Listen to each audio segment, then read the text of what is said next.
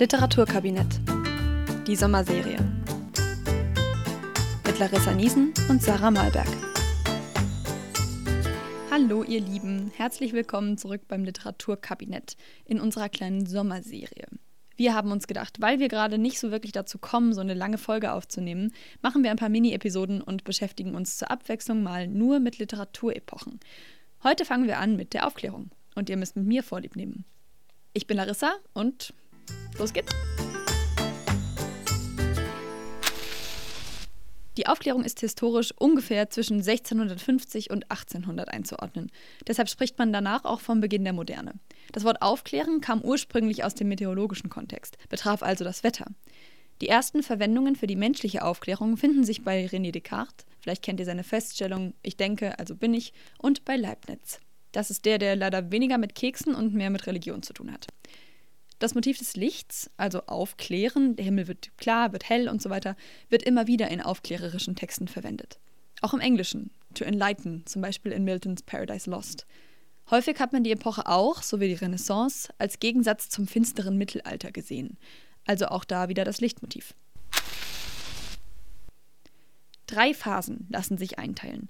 Der Rationalismus, der Empirismus und der Kritizismus. Zum Rationalismus gehören, wie gesagt, zum Beispiel Descartes und Leibniz. Es ging darum zu ergründen, wie wir Menschen in der von Gott geschaffenen Welt am vernünftigsten handeln und Dinge rational ergründen können. Der Empirismus hingegen legt vor allem Wert auf die Erfahrung des Menschen, die somit einbezogen wird. Im Kritizismus braucht man dann beides nochmal: Vernunft und Erfahrung. Der wichtigste Mann dieser Unterepoche war Immanuel Kant. Was genau war jetzt los in der Aufklärung? Das Grundprinzip war, nur das, was rational, also mit dem Verstand und der Vernunft begründet werden konnte, konnte als Leit- und Grundsatz für menschliches Handeln gelten. Bis dahin war es zum Beispiel nicht unbedingt üblich, die von Fürsten gemachten Grundsätze zu hinterfragen. In der Aufklärung wurde es so gesehen zur Mode, alles zu überdenken. Unter anderem die Kirche. Die Säkularisierung, also die Entfernung oder Befreiung von der Kirche, setzte ein. In der Naturwissenschaft verbindet man Aufklärung hauptsächlich mit Alexander von Humboldt. In der Politik und in der Philosophie gibt es aber eine Reihe von Namen, die ihr kennen solltet, wenn es um die Aufklärung geht. Die meisten davon vergesse ich übrigens auch regelmäßig wieder.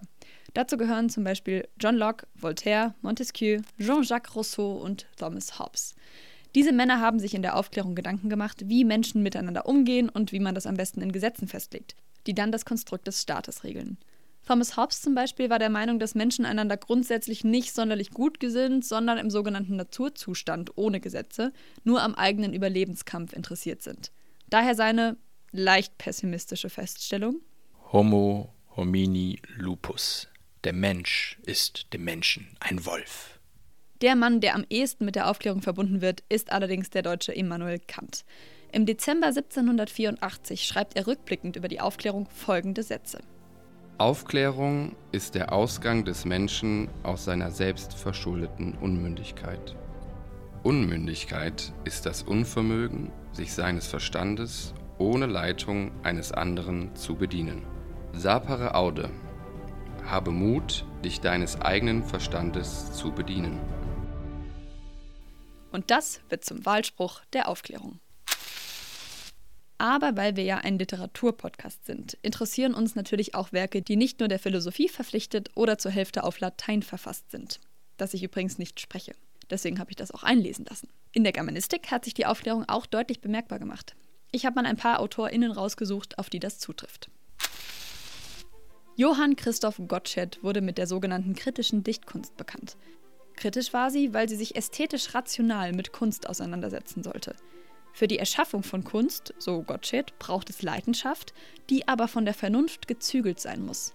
Er wollte auch in Theaterstücken gern weniger Schnulze und mehr Politik und hat versucht, das durch persönliche Nebenhandlungen im Stück interessanter zu machen. Gar nicht so anders, als das heute manchmal versucht wird, zum Beispiel bei House of Cards. Oder vielleicht kennt auch noch irgendjemand von euch The West Wing.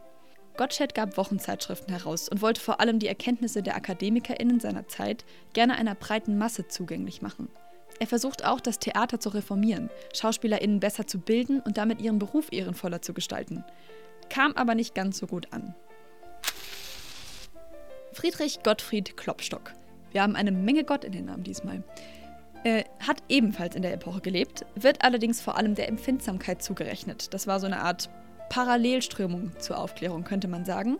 Sie wird heute allerdings meistens nicht mehr als gegenteilig empfunden, sondern hat durchaus zur Aufklärung mit beigetragen, beziehungsweise die haben sich gegenseitig beeinflusst.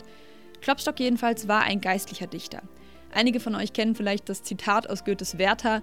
Sie legte ihre Hand auf die meinige und sagte Klopstock. Das ist die eine Szene, an der sich zeigt, dass Lotte und Werther gleich denken in einem bestimmten Moment. Sie denken an Klopstocks Lyrik. Und das weiß man heute eigentlich nicht mehr, wenn man das liest und wundert sich, aber daran zeigt sich, wie bekannt Klopstock auch bei Goethe noch war. Klopstocks Werk, Messias, zeigt, dass er eigentlich mehr Aufseher war als Aufklärer, also eher ein Lehrer, der anderen vorgesetzt war. Trommelwirbel, jetzt kommt eine Frau. Sophie von La Roche wird heute als die erste deutsche Berufsschriftstellerin gefeiert. Mit der Geschichte des Fräuleins von Sternheim und als Herausgeberin und Autorin der ersten deutschen Frauenzeitschrift sicherte sie sich ihren Lebensunterhalt, nachdem ihr Mann gestorben war. Mit ihren Romanen setzte sie sich etwa dem etablierten Samuel Richardson entgegen, der in seinen Romanen den Fall von Frauen aufgrund von Verführung seziert. Die Bildung von Frauen ist immer wieder Thema in ihren Werken. Mit ihrer Zeitschrift stellt sie sich auch gegen zeitgenössische Modezeitschriften für Frauen.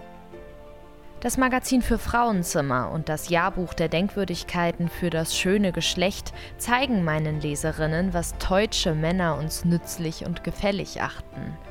Pomona wird ihnen sagen, was ich als Frau dafür halte. Natürlich kommen wir auch an Gotthold, schon wieder ein Gott, Ephraim Lessing nicht vorbei. Wer uns schon länger kennt, der hat vielleicht unsere Emilia Galotti-Folge gehört. Auch das stammt von Lessing.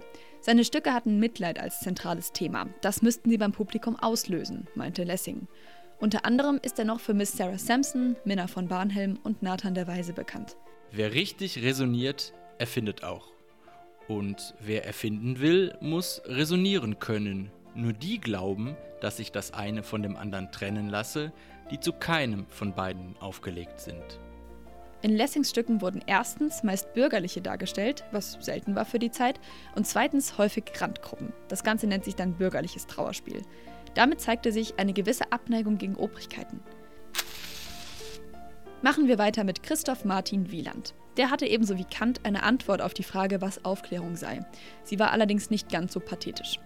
Was Aufklärung sei, so Wieland, wisse jeder, der vermittelst eines Paars sehende Augen erkennen gelernt hat, worin der Unterschied zwischen hell und dunkel, Licht und Finsternis besteht. Wie ihr seht, ist meine Anzahl an männlichen Stimmen begrenzt. Aber auch da wird also wieder mit dem Lichtmotiv gespielt. Wieland war eine Zeit lang quasi Erzieher des Sohnes von Herzogin Anna Amalia von Weimar und hatte durch seine Anstellung da dann noch eine ziemlich gute Position. Er erzog den kleinen Karl August im Sinne einer aufgeklärten Menschenfreundlichkeit und schrieb über Presse, Meinungs- und Glaubensfreiheit. Er legt Wert auf die Bedeutung der Antike und betrachtet Aufklärung als eine Art kulturgeschichtliche Bewegung des Menschen, die über die eigene Zeit hinausgeht. Ich möchte noch mal kurz anmerken, dass das jetzt nur ein paar AutorInnen waren, die mit der Aufklärung verbunden werden. Noch eine kurze Schlussbemerkung vielleicht. Mit der Aufklärung wuchs übrigens auch die Gattung des Romans heran, der mit ihrem Ende im literarischen Kanon etabliert war. Sonst danke fürs Zuhören. Ich hoffe, es hat euch geholfen und ein bisschen Spaß gemacht. Mir auf jeden Fall und bis dann.